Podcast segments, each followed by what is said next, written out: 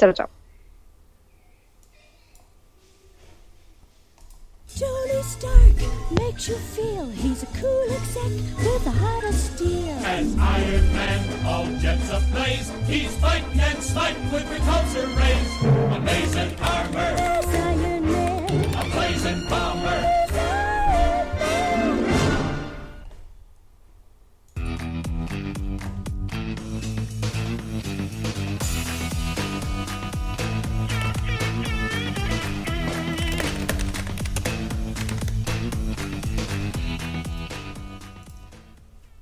Muy buenas tardes, queridos amigos. Bienvenidos al podcast más importante de habla hispana de criptoeconomía, donde estamos hablando de algunos de los temas que más nos interesan.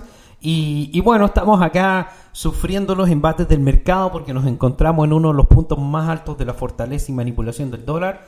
Estamos con un dólar prácticamente en 104 en el US Dollar Index, que significa una alza prácticamente ininterrumpida desde junio del 2021, cuando nosotros vimos un, eh, un índice de aproximadamente 90, que es bastante más real. A partir de ahí empezó la movida de, eh, de la Reserva Federal de aumentar la tasa de interés para reforzar el valor del dólar de manera totalmente ficticia. Después observamos una guerra y otros acontecimientos de carácter mundial que han afectado terriblemente a la economía de, de todas las familias en el mundo, de todas las compañías, y estamos entrando a una etapa de una stagflación, o sea, un, un evento que prácticamente no había existido jamás en la historia del mundo, que ahora va a estar afectando eh, a todo lo que nosotros estamos viviendo de ahora en adelante, está afectando también a la criptoeconomía, porque en realidad este evento no tiene nada que ver con criptoeconomía. Pero bueno, como nosotros hablamos de la realidad de criptoeconomía, vamos a hablar también de Johnny Depp y de muchas otras cosas que están pasando en el mercado. Vamos a invitar a nuestros amigos que están en línea, nuestro querido amigo Saúl, Samuel, Samuel y Emi. ¿Qué tal? ¿Cómo están? Muy bien, Hola, presente. aquí estamos presentes. Hello, buenas, buenas, ¿cómo estamos familia? Ah, estamos los cuatro, estamos la familia en pleno de la academia aquí para conversar el día de hoy y reforzar las mentes. Bueno, mi primera advertencia es que eh, cuando el mercado entra en estas etapas, básicamente lo que uno tiene que hacer es tratar de mantener la cabeza fría, no calentarse, no enojarse, porque en realidad nadie tiene una bola mágica de decir esto va a pasar o esto no va a pasar exactamente. Ahora, los grandes movimientos del mercado se pueden observar y evidentemente la economía digital es, es un proyecto que va a alcanzar su madurez en los próximos meses y años, así que probablemente lo que nosotros estamos haciendo yo diría que está perfecto. Pero en el intertanto vemos que el dólar está dando una batalla muy fuerte, posiblemente para poder manipular un poco las cosas a, a favor de los grandes millonarios, de las grandes riquezas del mundo y posteriormente darnos un espacio. Vamos partiendo con el análisis eh, técnico de nuestro querido amigo Saúl, que nos va a comentar un poco qué pasa en el mercado. Claro que sí, mis amigos, ¿cómo estamos? Antes que nada, como dice nuestro amigo Sandma, y creo que todos aquí en la academia estamos en el mismo canal, hay que tener paciencia y muchísima tranquilidad. De hecho, lo que está ocurriendo en estos momentos es algo demasiado inusual. Normalmente las tendencias tienden a ser entre, vamos, una semana así, recuperación, etcétera, un poquitito más pausadas. Lo que estamos viendo aquí es básicamente algo muy similar a lo que aconteció en el 2008, que se le conoce como un sell-off. Esto tiende a manejar todo hacia la baja, absolutamente todos los activos están hacia la baja. Eh, ya conocen ustedes cuáles son los niveles que estábamos observando. Estábamos observando los 35, 400, los 34, 500 y los 33, 500, que de momento no está sosteniendo el precio. Los siguientes niveles son los famosos 31,500 y hasta los 28,800. Y por ahí se asoma el nivel de los 27 mil dólares, que es más o menos lo que platicábamos en la conferencia, que podría hacerse o tomarse como un nivel psicológico de soporte y hasta ahí podríamos observar tomar alguna u otra decisión. Pero de momento, como están las cosas en el mercado, no solamente en el mercado criptoeconómico, sino en el económico general, que de hecho esta semana siguen habiendo reportes financieros de, los resultados de algunas acciones. El día de hoy algunas acciones cayeron muy fuertemente precisamente por sus malos resultados. Esto solamente está acelerando lo que es la vamos, la bajada de los precios en general. Los, los, grandes inversores están buscando refugiarse en activos estables y que te, estén, que te estén proyectando una buena rentabilidad, entre comillas, que en este caso son los bonos de tesoro de Estados Unidos, y se están moviendo todos los capitales de riesgo hacia allá. Entonces, es precisamente lo que tú platicabas, mi estimado Sanda. En el índice de dólar estamos viendo una sobrecompra muy interesante. Normalmente este tipo de sobrecompras o este tipo de movimientos alcistas suelen tener un final muy cataclísmico. Es decir, cuando retroceden, retroceden con fuerza y se llevan todo. Lo interesante es que ahorita el dólar está buscando mantener su fortaleza y no sabemos cuánto tiempo más porque sencillamente es insostenible. Y estamos esperando ese punto, ese punto de ebullición en donde todo va a reventar en relación al dólar y los capitales sí o sí van a ir fluyendo hacia otros activos. En este caso esperemos que sean activos como los, los, los criptoactivos que ya van a estar en un punto barato entre, por así decirlo, y van a generar oportunidad para ese capital que se movió de un lugar hacia de un lugar inestable a un lugar estable, entre comillas, y ahora van a regresar a ese punto inestable buscando la rentabilidad en el mediano y largo plazo. Ya no tanto en el corto plazo, que básicamente el movimiento que tenemos ahora es un movimiento sencillamente especulativo para mantener el capital que ya se ganó. Es decir, las personas que se apalancaron desde 2020 y 2021 están saliendo con sus ganancias del, del, mercado, de los mercados, y están colocando sus ganancias más sus, más sus inversiones en el mercado literalmente de tasa de renta fija para mantener sus ganancias. Recuerden que las grandes, las grandes compañías, los grandes inversores, los grandes capitales nunca pierden dinero, casi nunca. Y si lo hacen, es una pérdida muy controlada. Vamos a estar vigilando todos los días en el canal de VIP. Estamos pasando análisis, análisis técnicos de las monedas principales que estamos siguiendo, pero sobre todo y de momento les pedimos total y certeramente paciencia. Procuren esforzarse en otro punto, buscar otras formas de distraerse, porque lo peor del caso es que están consiguiendo lo que ellos quieren, generar pánico innecesario en el mercado. Y cuando hay pánico innecesario en el mercado, solemos deshacernos de nuestros activos e inversiones y a un precio baratísimo, que la verdad no conviene. Sinceramente no conviene esa parte. De hecho, nosotros estamos observando cómo el mercado está siendo impactado en forma global y no tiene nada que ver con bitcoins ni con criptomonedas en realidad, o sea, no nada, absolutamente nada que ver. Y, y el PIC lo estamos viendo que se dio alrededor de noviembre del 2021, donde tuvimos un PIC para el Nasdaq de cerca de 16.400 puntos y actualmente ha perdido cerca de un 26%. Recordemos que para los grandes cataclismos como el último del año 2008, el mercado cayó en promedio 50%. Eh, gran, gran cantidad de compañías desaparecieron, quebraron para siempre, jamás volvieron, o sea, estamos hablando de 100% pérdida, y, y, el, y lo normal era 80% de, de, de caída, que es lo que nosotros estamos viendo que está sucediendo en criptoeconomía, donde estamos con casi todos los valores entre 70 y 90 y tanto por ciento de pérdida. De hecho, la, hubo un apocalipsis de, de, todo lo que fueron los tokens de perritos. No sé si los vieron, pero todos los tokens de perritos se, se murieron realmente durante el último fin de semana. ¿Cómo estás, Emi? ¿Cómo te encuentras? Bien, acá concentrada, estudiando, leyendo a Oye, full para mantener siempre el enfoque. ¿Viste el apocalipsis de, lo, de los tokens de perritos? Chiba Inu, Chiba no sé cuánto. Algunos incluso desaparecieron y ya los team hasta borraron las páginas web. Sí, he visto algunos. Pero no me sorprende para nada. Era bastante esperable.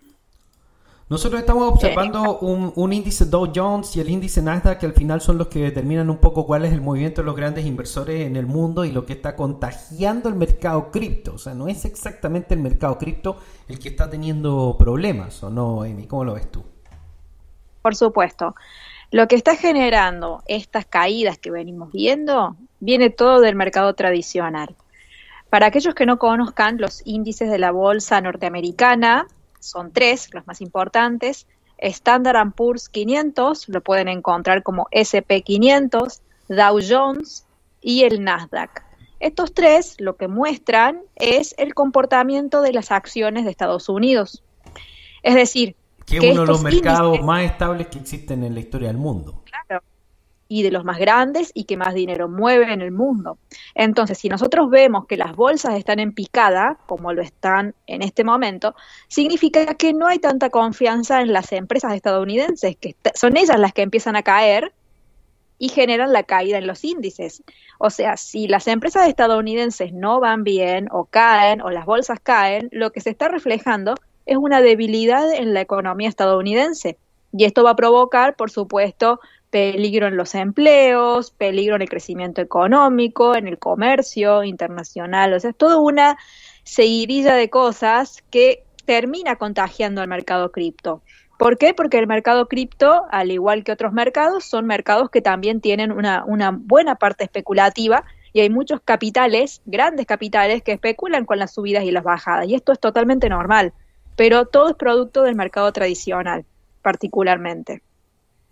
Sí, de hecho nosotros estamos observando hoy día una gran manipulación para fortalecer al dólar, que evidentemente parte por la decisión de la Reserva Federal de aumentar las tasas de interés, algo que se pensaba que era prácticamente impensable porque lo que va a producir esto, esto es muy extraño, porque en realidad cuando uno analiza un poco la, la, la figura, uno se encuentra con un callejón sin salida por parte de los controladores del sistema que no saben exactamente qué hacer, yo creo que sí saben, porque eh, este aumento de la tasa de interés básicamente lo que va a hacer es quebrar una gran, gran cantidad de compañías. O sea, imagínense si el Nasdaq está bajando 25%, ¿qué le está pasando a las compañías tradicionales que son las que dan empleo? O sea, lo que ellos están produciendo es una especie de cataclismo de la economía que casi pareciera ser a propósito.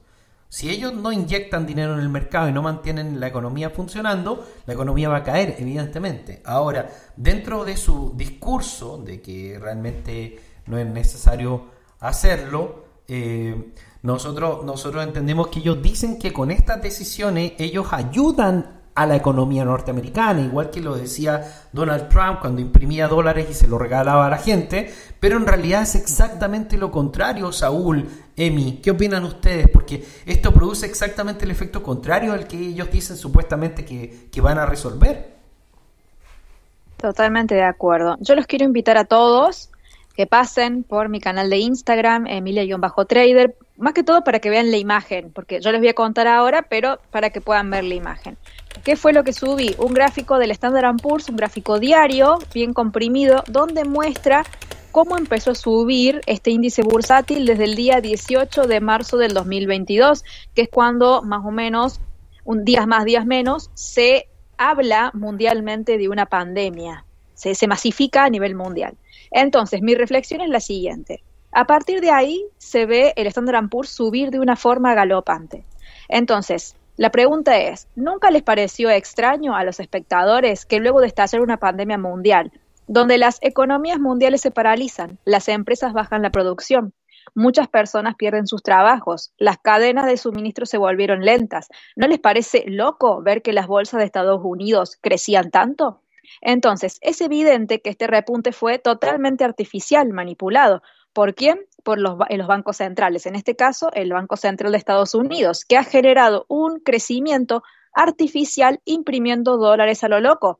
Y ahora nos estamos quejando de una inflación, pero fueron ellos mismos la que la generaron. Entonces, si estamos en un momento en que a las, en, es, en ese momento particularmente a las empresas no les iba bien porque se veían obligadas a cerrar, se veían obligadas a paralizar su producción, las personas se veían obligadas a no poder asistir a su trabajo. Entonces, si no hay producción, no se genera un valor real que se genera en las empresas trabajando, produciendo y vendiendo, entonces, ¿cómo puede ser que las bolsas crezcan?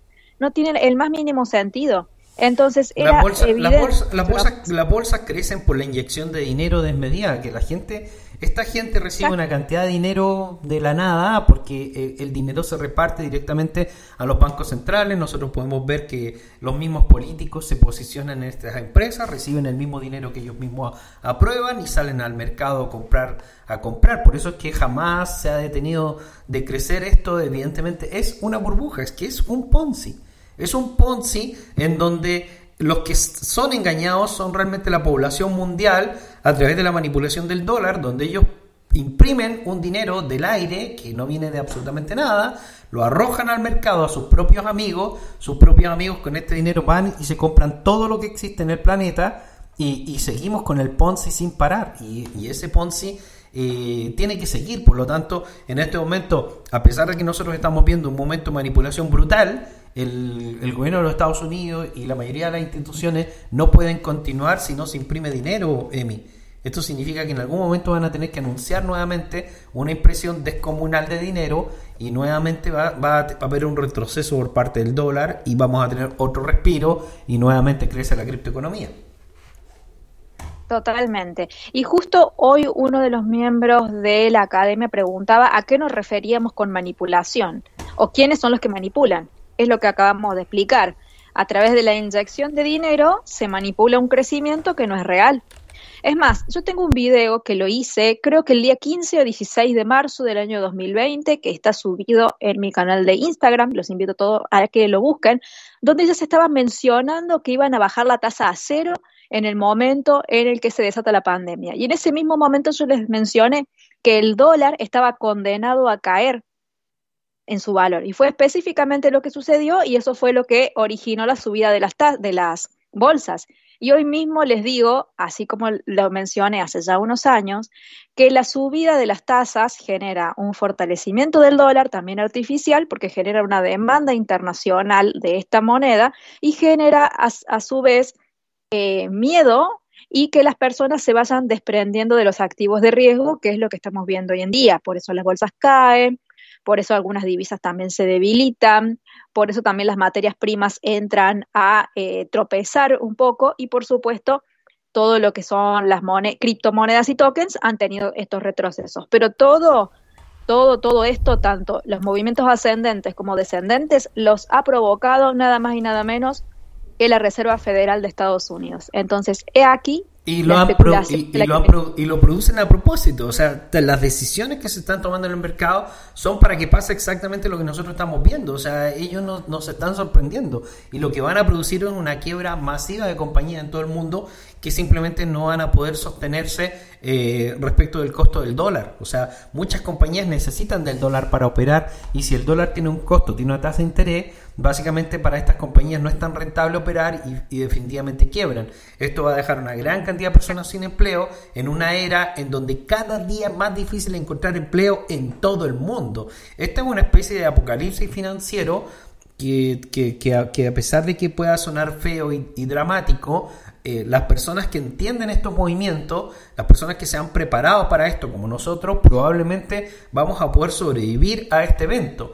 En este minuto, las personas, las personas, digamos, que no se han preparado financieramente, probablemente no tienen ni siquiera estos ahorros en cripto que nosotros tenemos, a pesar de que puedan estar desvalorizados hoy día frente al dólar, ni tienen otras opciones como las que nosotros tenemos con todo lo que hemos enseñado de NFT y formas de hacer negocios y ganar dinero en la Internet y entonces para estas personas va a ser una especie de apocalipsis financiero este evento que aún no termina, que, digamos que es la segunda etapa de un plan de reestructuración de la economía mundial hacia una economía ecológica, digital, anticonsumo y que tiene un montón de otras características que, a veces conversamos con respecto al modelo para, para que vayamos hacia un modelo ecológico y entonces no se produzca el cambio climático y no desaparezca la humanidad y un discurso que no vamos a, conversar exactamente, pero que, que, para allá, pero que para allá va, ¿no es cierto, querido amigo Saúl? Y, viste también tú el apocalipsis de, de las monedas de perrito.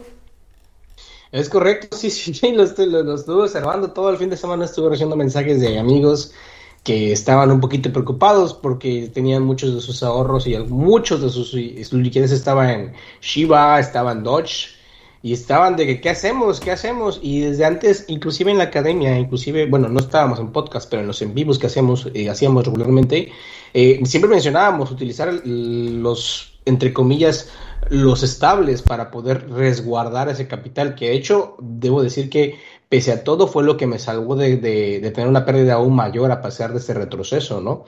Eh, sí lo observé, algo que platicabas ahorita eh, me llamó muchísimo la atención porque hace tres días estaba leyendo que Cartens, Cartens eh, el ex gobernador del Banco de México, ya estaba, estaba advirtiendo o advirtió sobre el cisne verde, ¿no?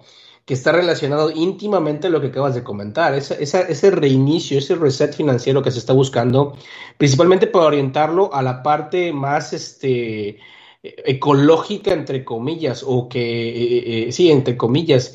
Me llama mucho la atención porque todos los indicios ya lo estábamos observando, ya lo habías platicado tú, Sanda, en otros en vivos, no solamente aquí en podcast, sino también en Twitch, en, este, en YouTube también.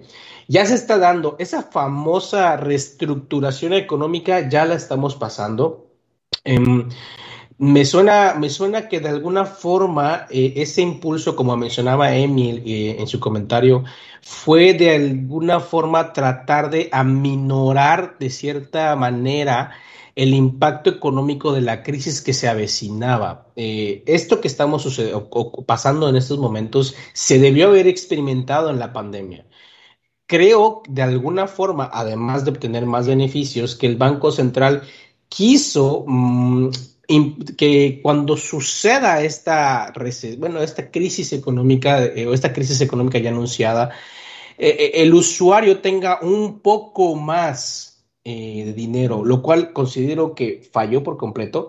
creo que esos modelos matemáticos resultaba algo diferente, quiero pensarlo así positivamente, pero lo que sí es verdad, como tú comentabas, es el hecho de que las personas que no tengan esa, ese, ese conocimiento de educación financiera sí la vamos a estar pasando muy difícil. Y digo vamos, no porque esté en ese punto, sino que como, como comunidad, mm, si te algunos, lo vamos a pasar menos peor. Exactamente.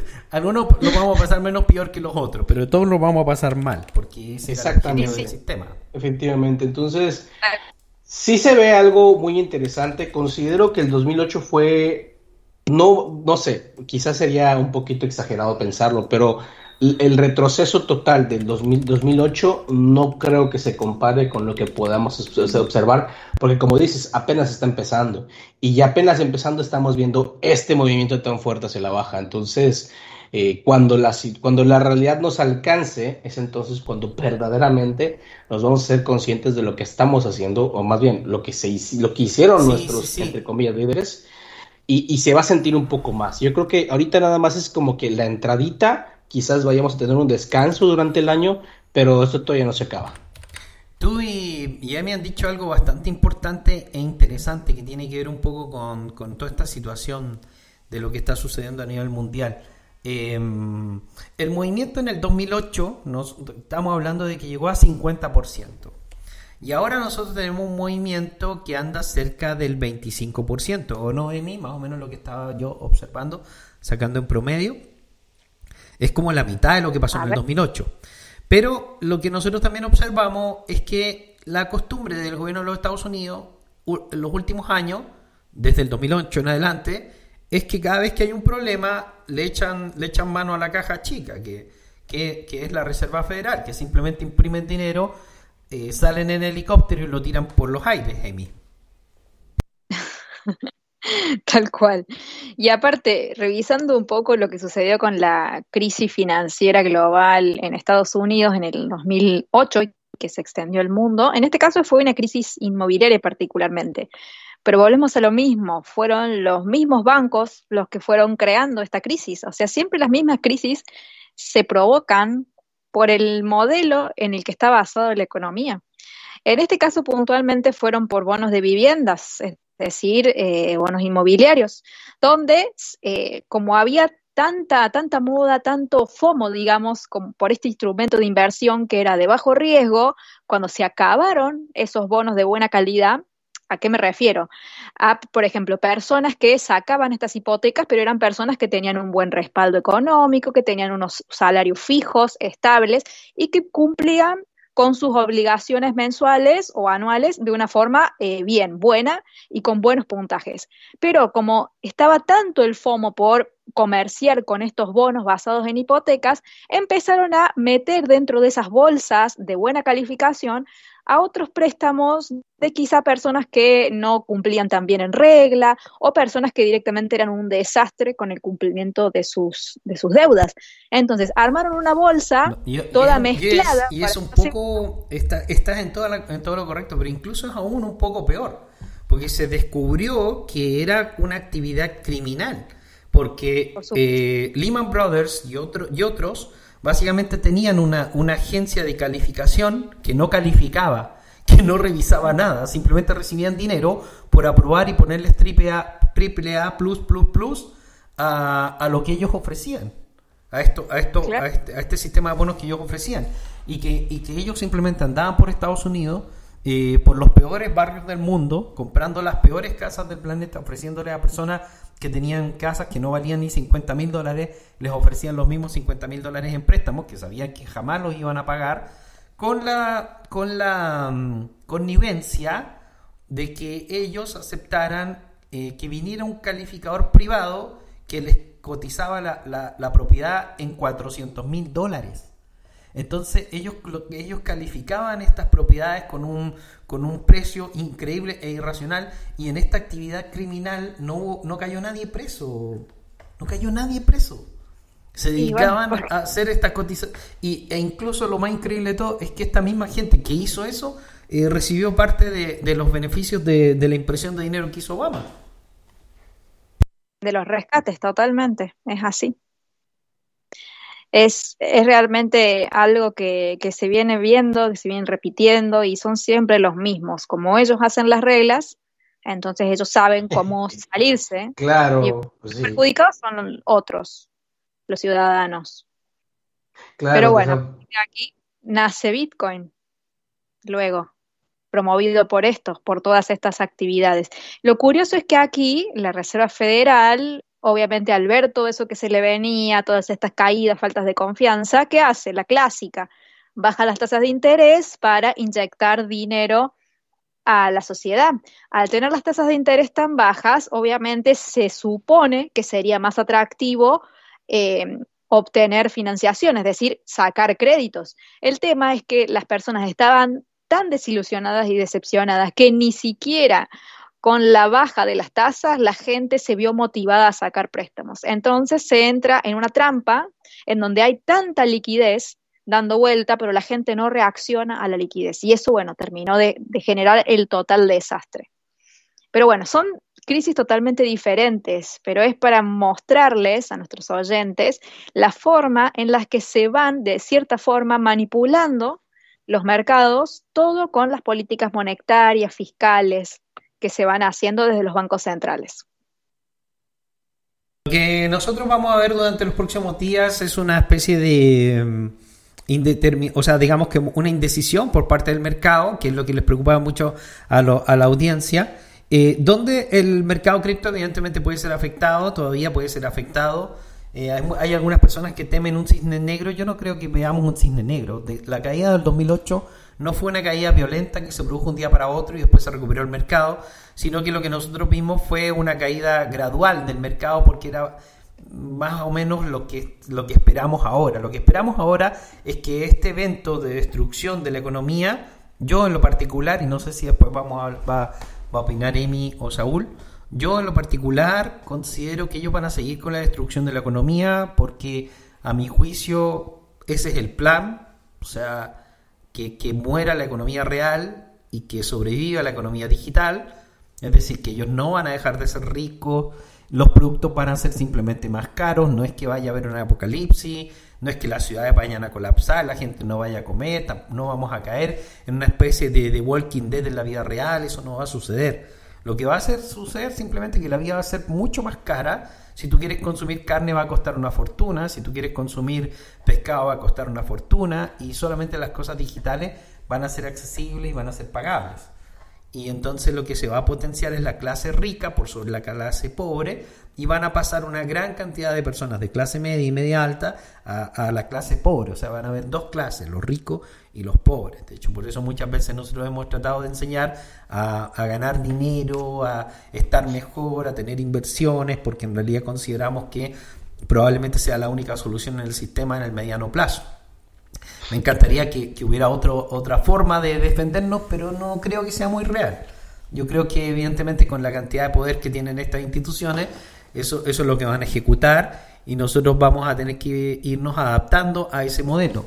Y ese modelo de, de- de vivienda va a ser cada día más caro. O sea, si tú vas a Beverly Hills, que yo estuve ahí el fin de semana, en la semana, estuve toda la semana por ahí dando vueltas porque estamos creando nuestra compañía en Hollywood, California. Ahí no hay ningún problema, no pasa absolutamente nada, esa gente tiene tanto dinero que si la carne sube de 20 dólares a 100 dólares, bueno, que les da exactamente lo mismo, o sea, esa gente no, no siente los impactos del alza de precio, que, sí lo siente una familia normal, real, en cualquier lugar del mundo.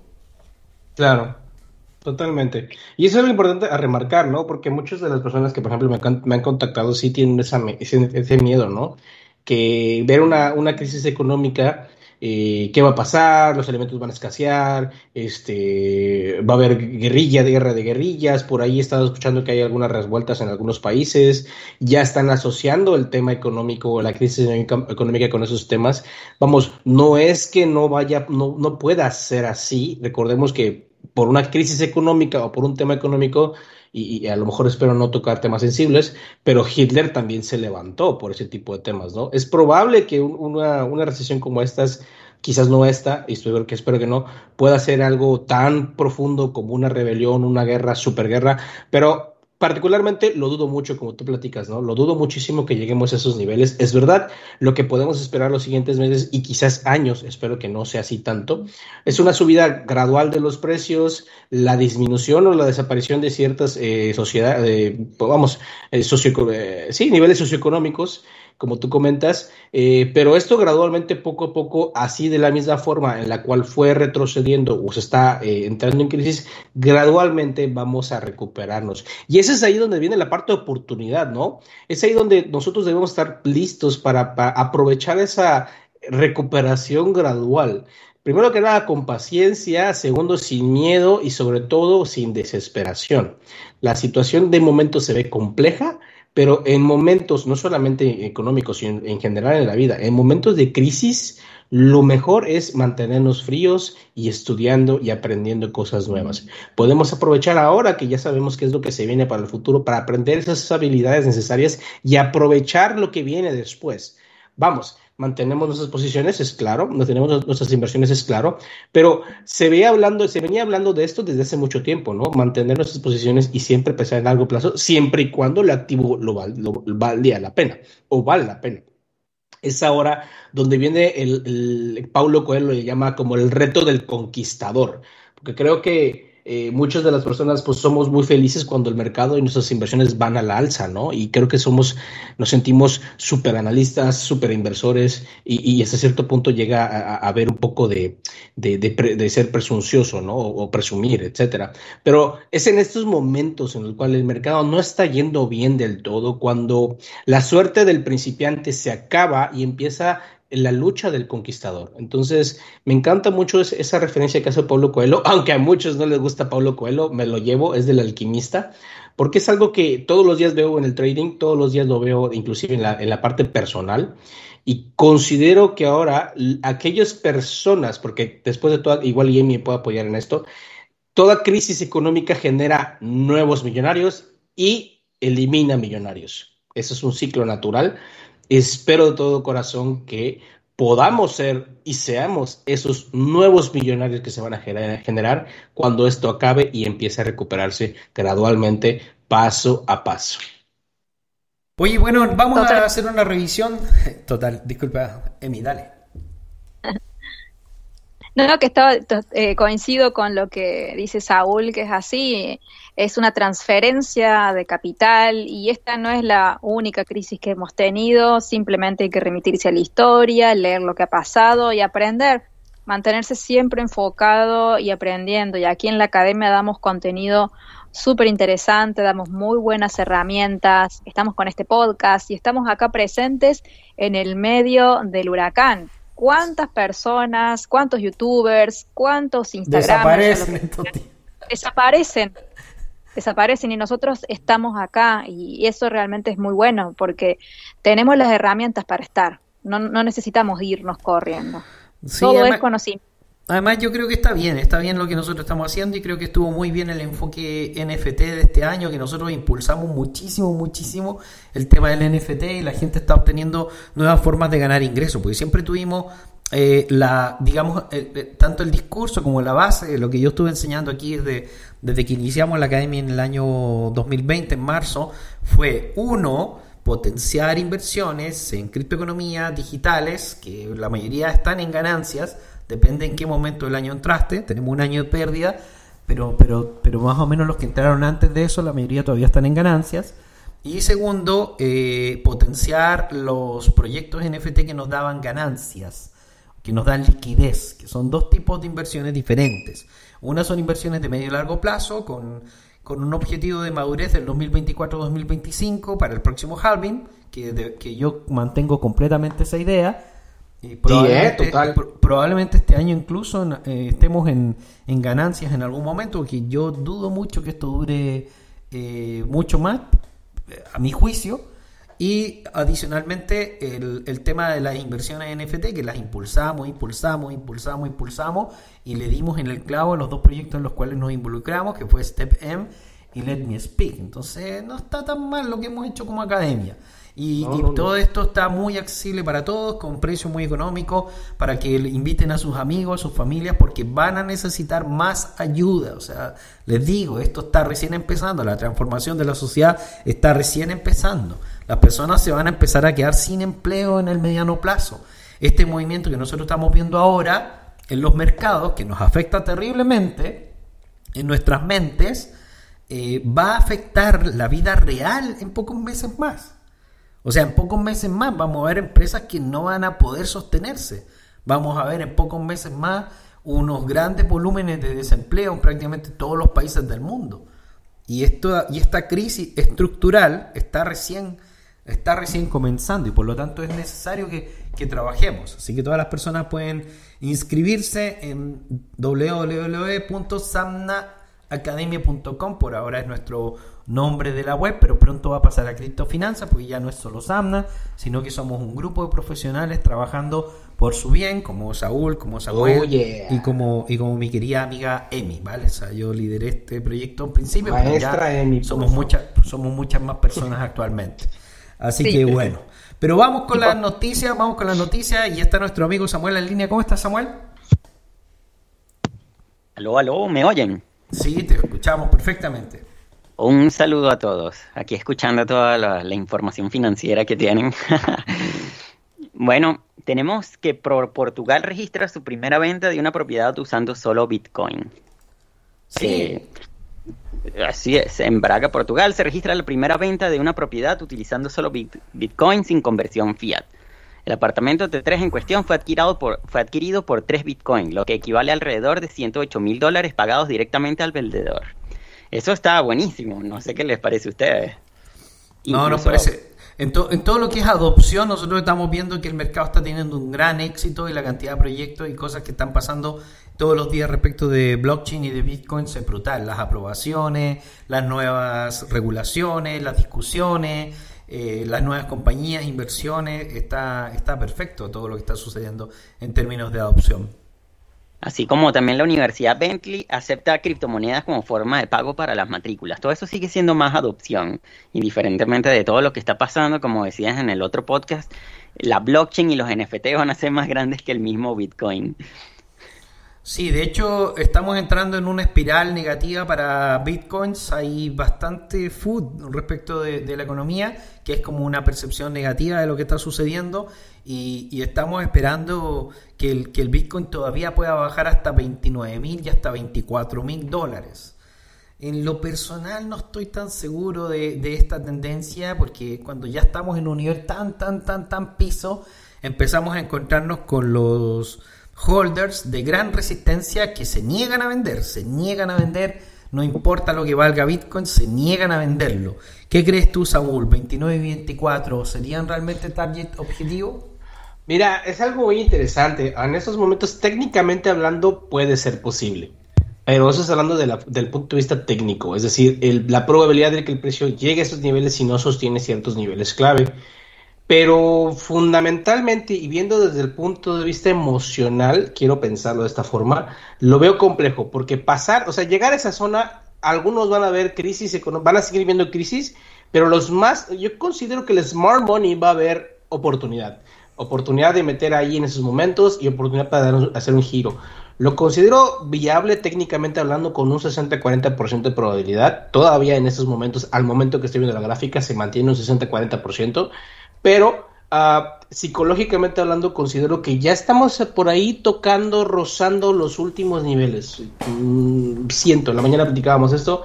Eso es algo más personal, el feeling personal. Hay que observar cómo cierra la semana. Estamos iniciando en negro, de, de rojos, pero yo creo que ya estamos tocando, estamos rozando, al menos de momento, los mínimos interanuales más, más importantes. Llegar a 27 y 24, 24 no lo creo, ya sería demasiado catastrófico, pero 27 y 28 mm, me suena que al menos tocaremos algún momento. Bueno, esperemos que no. Yo, yo en lo personal espero que haya una reacción del mercado y que Bitcoin se siga manteniendo alrededor de los 34, 32. o sea, pero, pero vamos a ver un poco que están pasando otras cosas interesantes en el mercado y nosotros dimos en el clavo porque hace algunos meses atrás había una locura por el token Terra. Pero nosotros observamos alguna divergencia y le empezamos a avisar a las personas que esta divergencia podía ser bastante negativa. Hoy día el mercado considera que Terra no es un proyecto tan confiable en realidad, que es muy, muy extremadamente centralizado y que tiene un sistema bastante Ponzi. O sea, quizá no haya mala intención por parte de su creador, pero es un modelo bastante Ponzi. Es decir, que si no se mantiene Terra al alza y vendiendo, no tiene cómo sostenerse. Esto ha hecho que haya una gran liquidación del, de- del dólar de Terra, el UST, Emi. ¿Qué nos puedes contar de, de ese evento que está sucediendo en los últimos días? Sí, justo mandé una foto eh, La a la academia. también. Entonces, Increíble cómo se ha despegado, se le llama DPEG, el uno a uno de UST con respecto al USDT. Eh, desde los, tuvo un máximo de los 1.0056 y actualmente está en los 0.98 cada UST con respecto al USDT. Quizá no parece tanto, pero hay muchas personas que tienen grandes cantidades de UST trabajando. Entonces ya esta caída, que si yo lo tengo en velas diarias al gráfico que pase, las últimas tres velas muestran una volatilidad, pero increíble. Yo lo voy a estar subiendo a mis redes por si alguno quiere ver el gráfico, pero realmente me parece que le acertamos, le dimos en el clavo, en el ángulo. Mencionamos sobre los, o sea, los riesgos de tener esta moneda y evidentemente el tiempo nos da la razón. Así que no sé qué tan bueno sea para aquellos que todavía defienden a UST o, o al protocolo de Terra, de Anchor, tener una moneda estable que tenga estos movimientos, la verdad, se supone que es estable. Es que lo que pasa es que digo- lo que hemos estado hablando, o sea, primero, este es un monedero, esta moneda estable es un monedero que maneja directamente DoCoin. DoCoin, no sé cómo se pronuncia exactamente su nombre, y por lo tanto no tiene nada descentralizado. Es, es algo que crea una- un señor y que lo, lo, lo manipula y controla totalmente él, que puede haberse impreso el mismo dinero y se lo mandó a sus amigos y sus amigos compraron cripto, es que esa es la verdad de ese proyecto, o sea, que es la verdad de ese proyecto. Tal cual la fundación, que también es él solamente, decide de pronto empezar a comprar criptos que mantiene él en una wallet a título personal. Entonces, ¿qué tiene de descentralizado este proyecto? Este proyecto no tiene, no tiene nada de descentralizado. Y, y que esté manejando esos volúmenes de dinero hace que sea cada vez más complicado. Ahora, esto podría producir un contagio brutal en el mercado porque estamos hablando de una de las 10 criptomonedas más grandes que existen en el mundo, el, el UST, el- la, moneda de Terra, no solamente Terra, sino que el UST, no, no sé si está en el lugar, no, perdón, ahí me equivoco, no sé en qué lugar está exactamente esta moneda, a ver, que CoinGecko, UST, pero si es que llega a quebrar, si es que llega a quebrar el UST, eso va a producir una especie de infierno en, en, en esta área. En el Principalmente- puesto número 10. Principalmente por la, la parte especulativa, ¿no? Porque si algo Wow, como Terra wow. Cayera de esta forma, eh, empezarían a especular con el tema del el Tether y otros estables. Entonces empezarían a generar más preguntas y estas preguntas generarían un poquito más de inestabilidad y eso también podría conllevar a una continuidad en la baja de los precios. Digo, al final dentro del ciclo Sí, de mercado el, que hemos el evento, el experimentado. evento del colapso de Terra podría generar un contagio brutal en el mercado y está a punto de colapsar. Porque de hecho uno de los comentarios que hacen, que no es food, o sea, hay gente que está tratando de defender Terra también por su lado, porque hay mucho dinero metido en Terra. eh, eh, eh, Terra no tiene más de 15 días de fondos. O sea, que, que eso es inc- increíble. ¿Cómo puede ser que una compañía que ofrece rendimiento no tenga dinero si no vende su, su moneda? Entonces, ¿de dónde está sacando eh, su dinero? Es un Ponzi, técnicamente, y ese es el problema, y ese es el problema de, de, de Terra, y puede colapsar el mercado. Estamos hablando de una de las 10 monedas. Mira, el col- eh, tenemos 20 mil millones de dólares el valor de Terra y 20 mil millones de dólares el valor de, de Terra USD. O sea, un contagio de más o menos 37 mil millones de dólares en este minuto que podrían colapsar. Aparte estamos hablando de una estable. Eh, las estables, o sea, los ecosistemas de, de DeFi se crean en torno a las estables. ¿sí? Aparte, el concepto de, esta- de stablecoin ha generado en muchas personas quizá más cercanía hacia la adopción, porque muchos que quizá no entienden los fundamentos de algunas criptomonedas se sienten muy expuestos o muy vulnerables ante estas subidas o caídas de los precios. En cambio, las estables le daban una cierta tranquilidad de decir, bueno, ingreso al mundo cripto, pero me mantengo en estables porque quizá no tengo el estómago eh, tan, tan maduro, digamos, para, para poder exponerme a Bitcoin. Porque yo sé que hay mucha gente que tiene miedo tanto a las subidas como a las bajadas. Entonces, eh, el tema que una estable muestre que no funciona es terrible. O sea, me, parece muy malo. Eh, además de, de lo que genera en sí el crecimiento de los de todos los ecosistemas DeFi basados en una stablecoin. Así que me parece muy malo, pero bueno, obviamente aquellas personas que entendemos realmente que es particularmente un problema de Terra y no es un problema de las criptos o de la criptoeconomía, sabremos discernir y sabremos seguir hacia adelante luego de que el mercado digiera esto. Pero bueno, va. Ten- quizá- tengo entendido que te- tengo entendido que Terra sí tiene una sí tiene una un respaldo, o sea, digamos que la, la compañía al menos dice que eh, Terra sí tiene un, despar- un respaldo, que es las stablecoins que ha estado comprando, Avalanche, un poco de Avalanche y también un poco de, Bitcoins.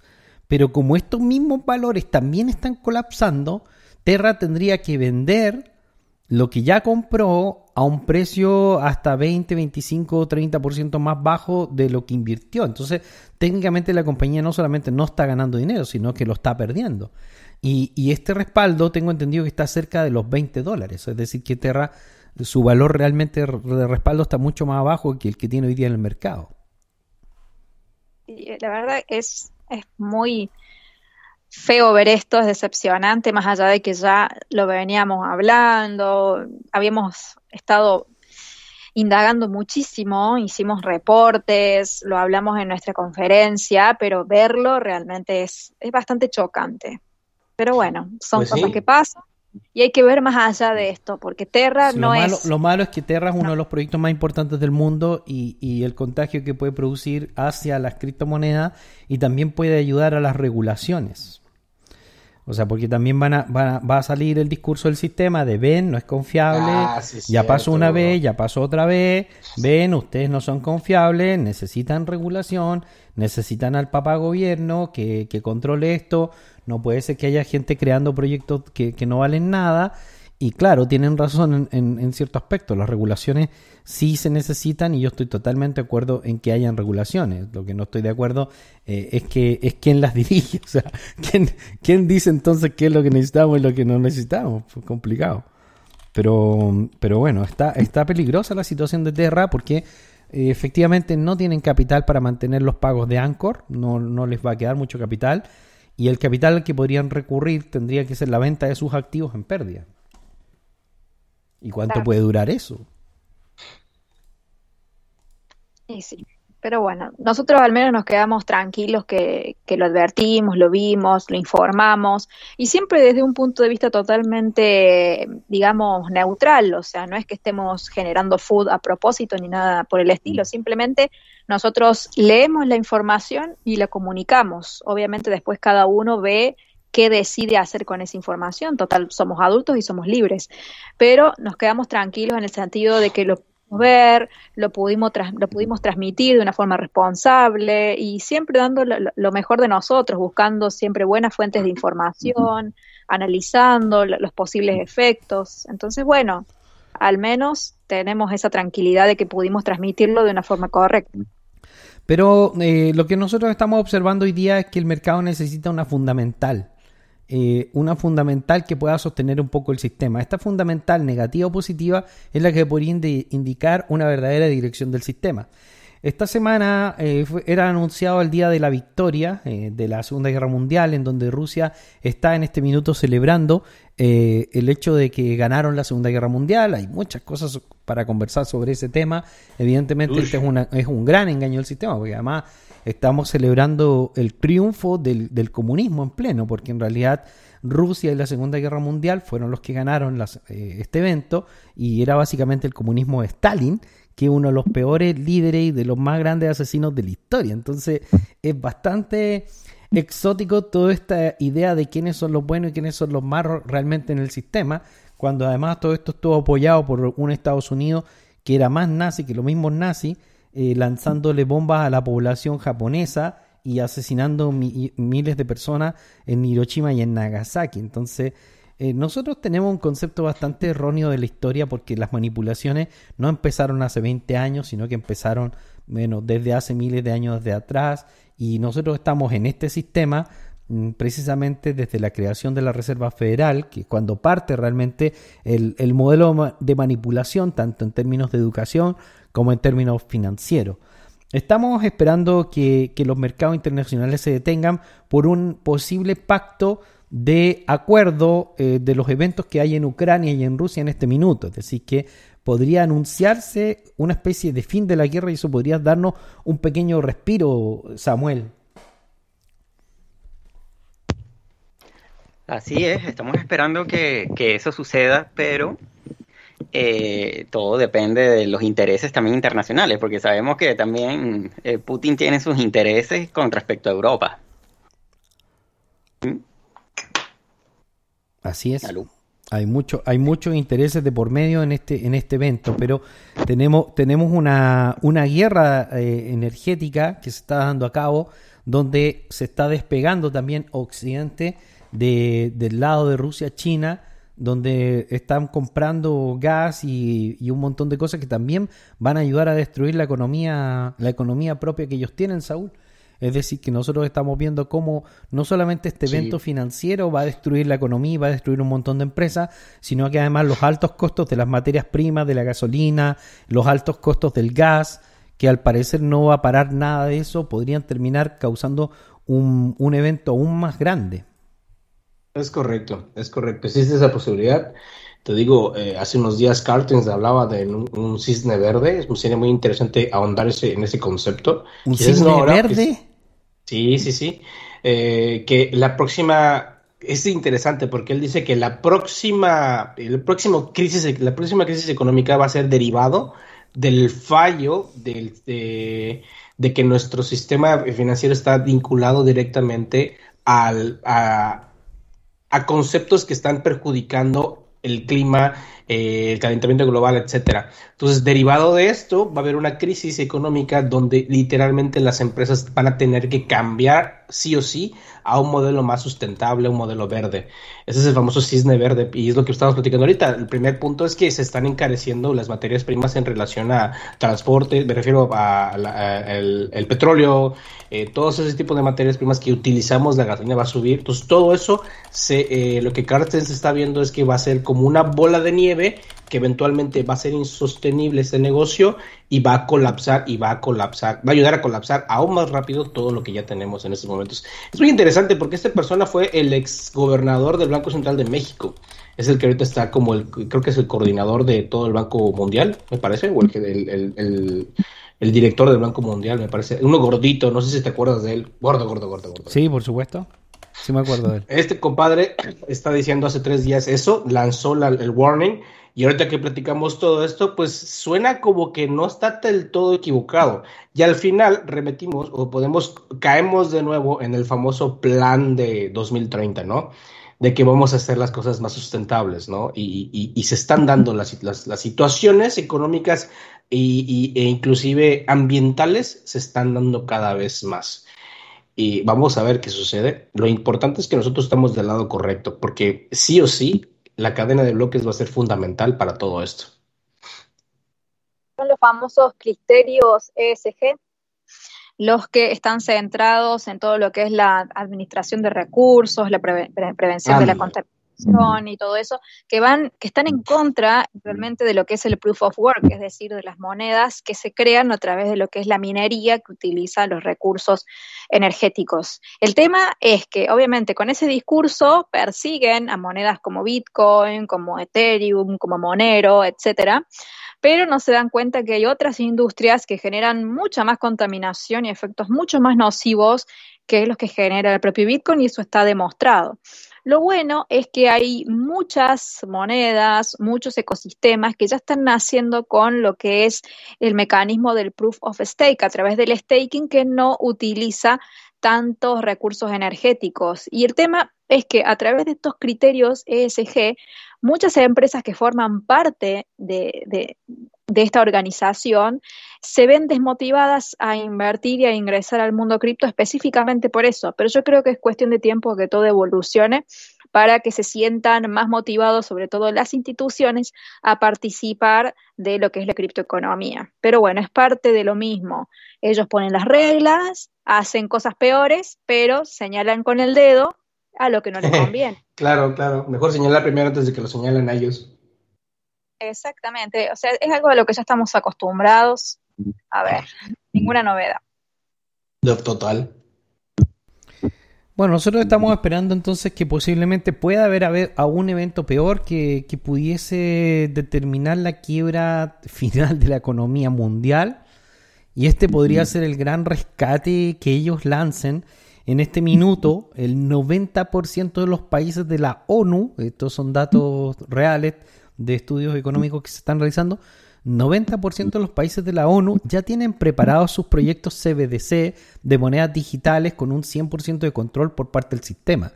Y, y todo esto viene a ser parte del reset global que se inicia con el evento COVID, casualmente, aparece una, una epidemia justo en el momento perfecto. Y, y empieza todo un proceso de cambio en la sociedad mundial, eh, que es el cual estamos viendo nosotros como cuales víctimas en una tormenta, como cuales, eh, digamos, barquitos tratando de navegar en todas estas dificultades, mientras el 95-98% de la población mundial no se entera de absolutamente nada de lo que está sucediendo.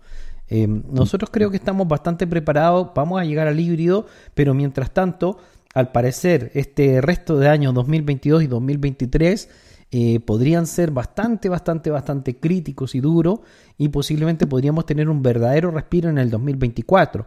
Así que sí sería importante establecer algunos planes de emergencia para poder mantenerse, tener ingresos adicionales diferentes, eh, tener acceso a, a alimentos alternativos dentro de nuestras comunidades y buscar tener menos riesgo.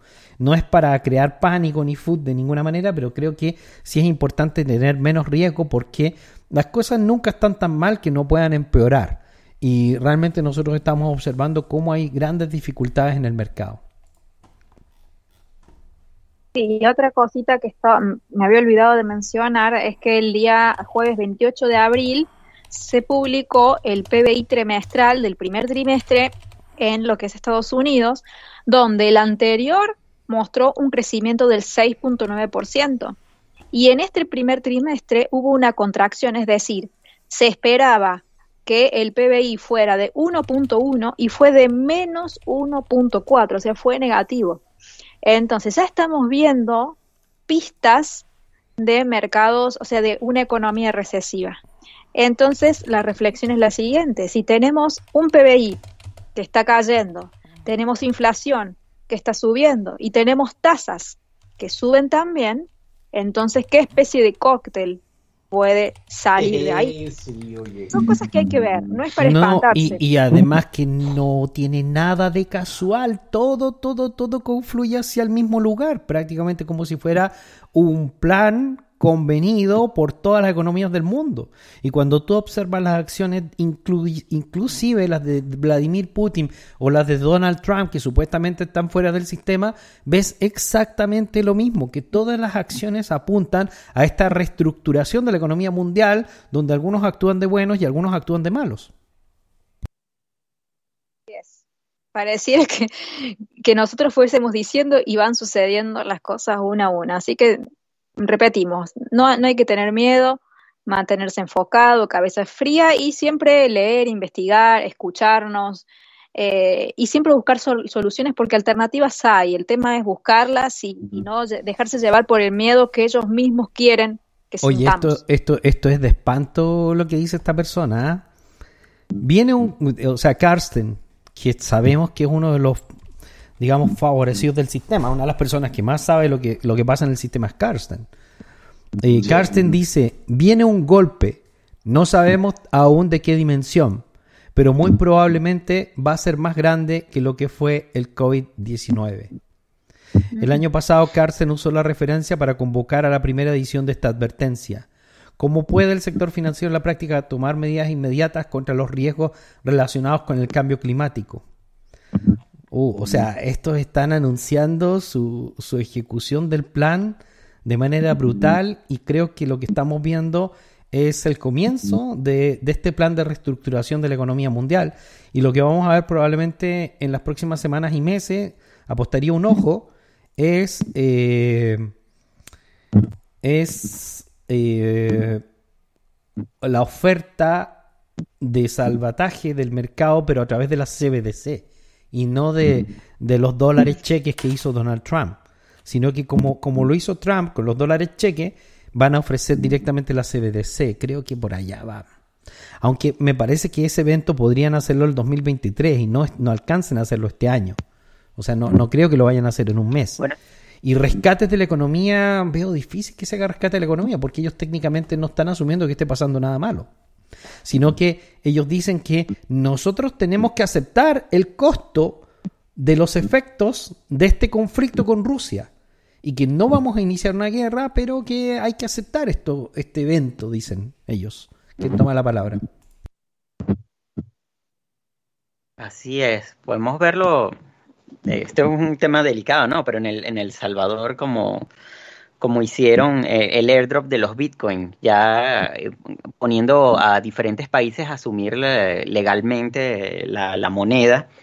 Y, y a, a partir de esto, de la, de la legalización de todas las CBDC, vamos a ver como la adopción para, para la regulación de, de lo que viene y a- me- mediante la, para los conocedores, ¿no? La programación predictiva también se está anunciando el crash económico con de diferentes formas, ¿no? Entonces, es muy interesante lo que está pasando a, nivel cultural, porque lo vas leyendo también. Yo he estado eh, en la última semana en mi, en mi, en mi plan- en mi- en mi modo paranoico modeón. Modo paranoico modeón. He estado viendo tierras agrarias. Y yo creo que podría ser una buena idea hacer colectivos en algunas ciudades, solamente para personas que vivan dentro de la misma ciudad, para comprar terrenos agrícolas y contratar personal para, eh, digamos, cultivar la tierra y todo y tener alguna alternativa, ¿no? Por si las cosas se pudiesen poner muy, muy, muy chungas, ¿vale?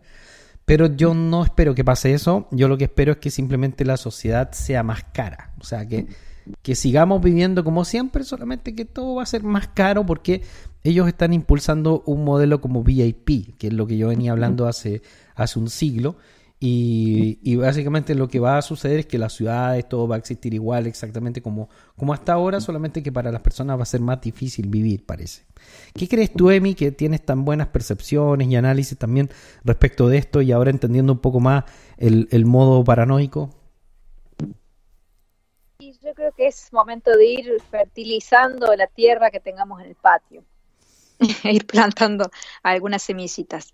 Eh, mira, yo creo desde el punto de vista así ya más paranoico, Coincido en el hecho de que ellos mismos están creando todo esto, toda esta destrucción gradual que vamos viendo, porque qué casualidad que cada vez que se implementan cosas nuevas que parecen ser súper raras, que no lo hubiésemos aceptado en un contexto de normalidad, realmente se necesitan de estos eventos así que sean bien disruptivos para poder introducir nuevas ideas, nuevos, nuevas formas de vivir.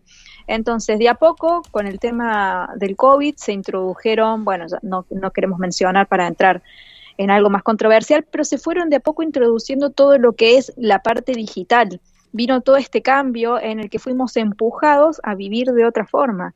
Entonces, de a poco, todo esto ha ido creando eh, como quien dice, el camino, ha ido alisando el camino para introducirnos a lo que son las monedas digitales, pero que son emitidas por los bancos centrales. Entonces, de esta forma, se va a poder tener lo que es un control mucho más efectivos sobre los gastos, el consumo, nos van a poder privar quizá de hacer ciertos consumos, nos pueden calificar de acuerdo a nuestro comportamiento, nos pueden quizá impedir eh, tener ciertos beneficios o impedir acceder a ciertas financiaciones, pueden ver todos nuestros historiales de gasto.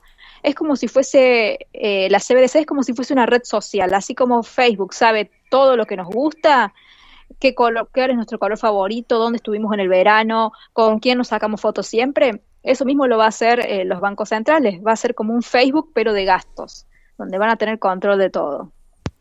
en Venezuela lo que ocurre es que las ayudas sociales son a través del petro, ¿no? Y solo ciertas cosas se pueden consumir eh, con, ese petro, mientras que estamos en lo que llaman la, la Venezuela Premium, es la que, la que puede usar las otras monedas. Entonces está como en Cuba también, que tienes dos monedas. entonces es exactamente como nosotros estamos prediciendo. O sea, que va a terminar siendo una especie de sociedad VIP. Es que eso, es lo que, eso es lo que híbrido, Híbridos, eh, juntos pero no revueltos, como dicen, ¿no? Sí, correcto.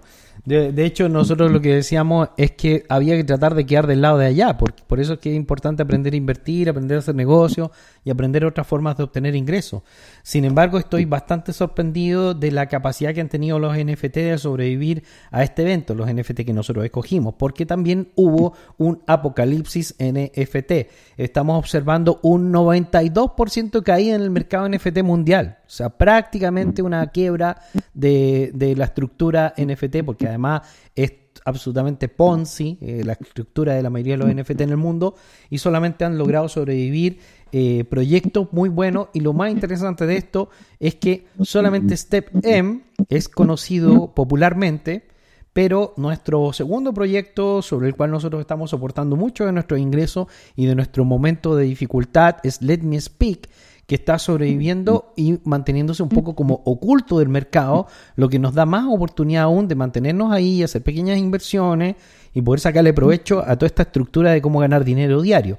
En este minuto, toda la comunidad en pleno, especialmente la comunidad de investigación, que somos los profesores de la academia, junto a algunos amigos que están siempre mirando todo lo que pasa en el mercado, están violentamente buscando más alternativas para tener para nuestras comunidades. Y si tú no te has unido a nuestras comunidades, te invitamos, parte tomando algún curso dentro de Sapna Academia, puede ser Cripto Millonario o puede ser el, el, curso espartano que en este minuto está dando Samuel, que también es bastante bueno.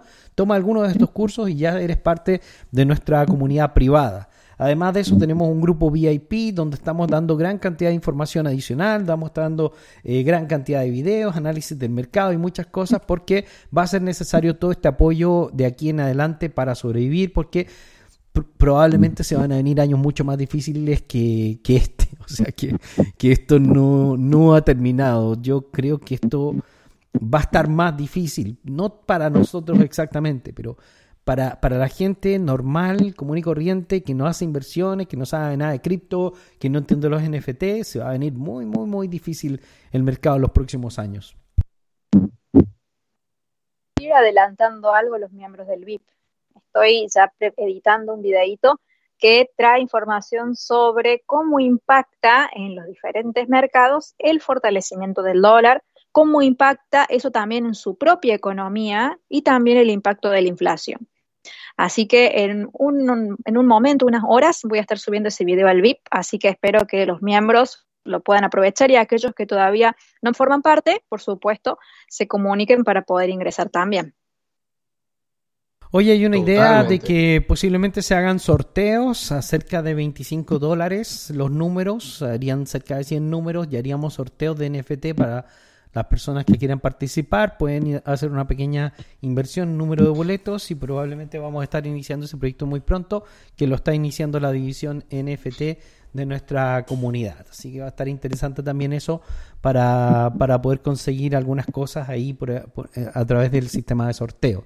Porque había, querían hacer un sistema como de, como de panda, como de tanda, eh, como estas, como donde uno pone dinero y el otro pone dinero, pero es muy difícil porque realmente no todo el mundo vive en la misma ciudad, entonces es difícil corroborar y, y un sistema de confianza que en línea es, es muy difícil de hacer.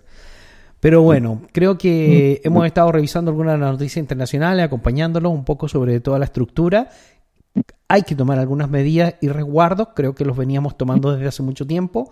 No es tan mala idea juntar algunos alimentos porque la gente que ha estado juntando alimentos, a pesar de la paranoia que pueda aparecer, le ha salido bien el tiro, Emi.